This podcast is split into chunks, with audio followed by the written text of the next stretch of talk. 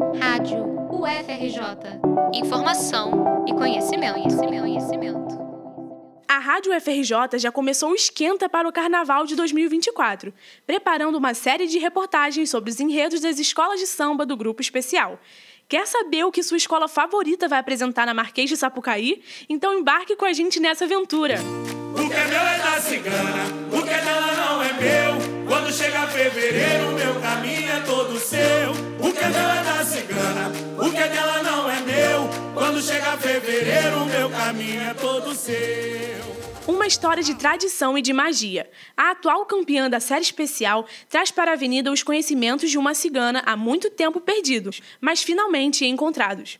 Esse é com a sorte virada para a lua, segundo o testamento da cigana Esmeralda, o enredo da imperatriz leopoldinense para o carnaval de 2024. O Testamento da Cigana Esmeralda, presente no título do enredo, é um folheto com mais de um século de idade, escrito pelo cordelista paraibano Leandro de Barros.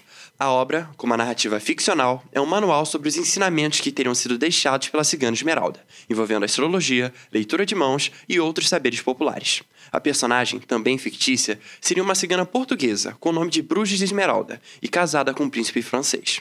Após uma vida guiando pessoas na sorte, no destino e no futuro, Esmeralda teria deixado apenas seu testamento como legado.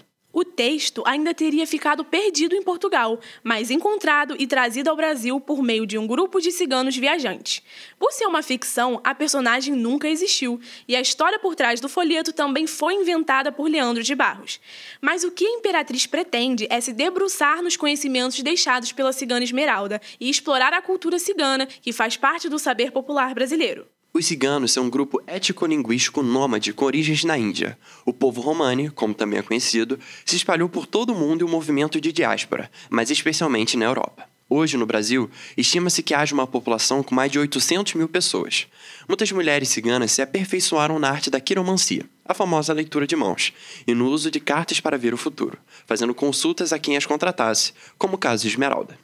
Por ser um grupo minoritário, os ciganos sofrem de muitos preconceitos e estereótipos, já sendo até mesmo perseguidos durante o regime nazista na Alemanha. O desfile virá com um comboio cigano ao Brasil, trazendo consigo o testamento. Uma abertura com muita festa e tradição da cultura desse povo. Embora o enredo tenha o nome de Esmeralda no título, ele não abordará a vida da personagem, mas sim o seu testamento e os conhecimentos deixados por ela. Quem nos contou foi o Leandro Vieira, carnavalesco da Imperatriz Leopoldinense, em entrevista à Rádio FRJ.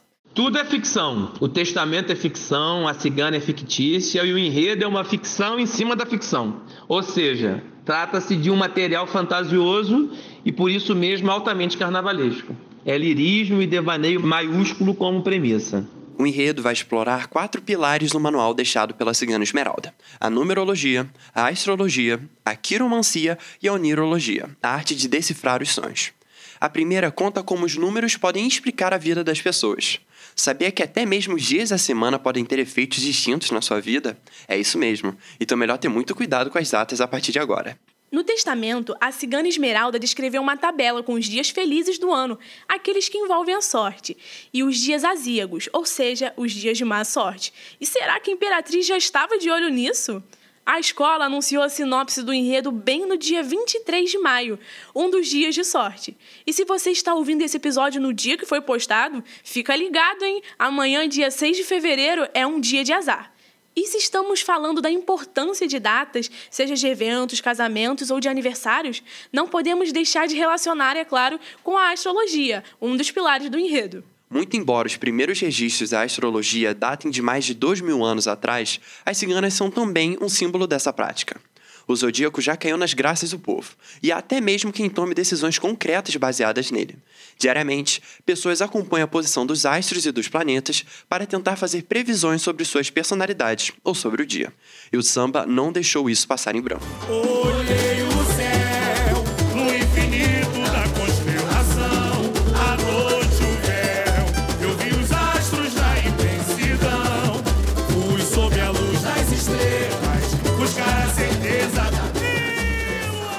A quiromancia, a leitura das linhas na palma da mão, é uma das práticas mais associadas à figura das ciganas.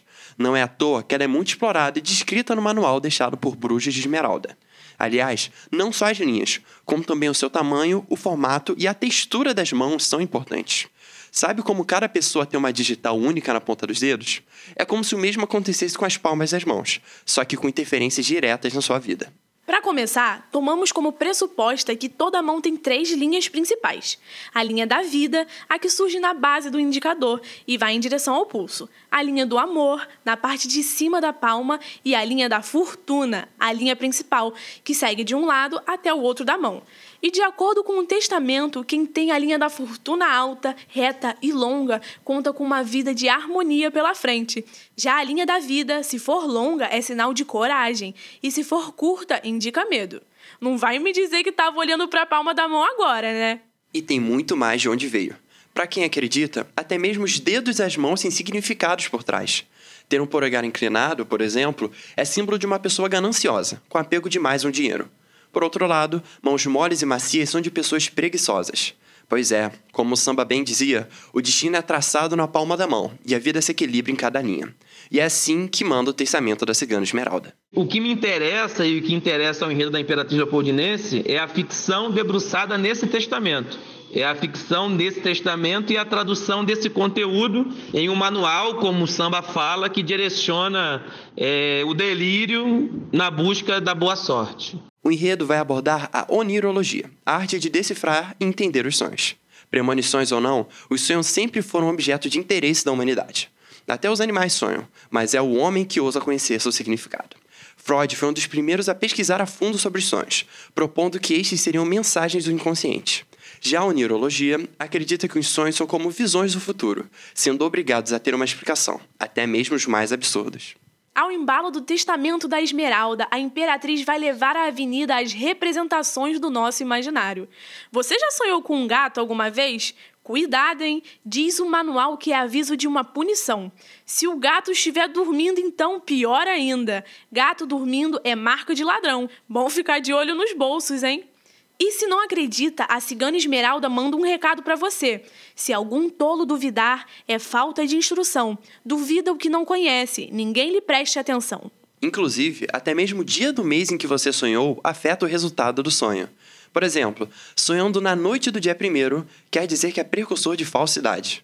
Já se for no dia 20, então se concretizará dentro de quatro dias. Enquanto isso, tratando-se do dia 30, não há motivo para se preocupar, já que o sonho é mentiroso e não vai se realizar.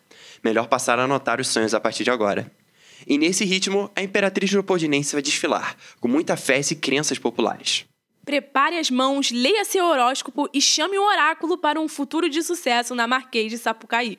Porque, como diz o próprio samba, a Imperatriz desfila com a sorte virada para a lua. Pelo da sina, da minha escola, o sol beija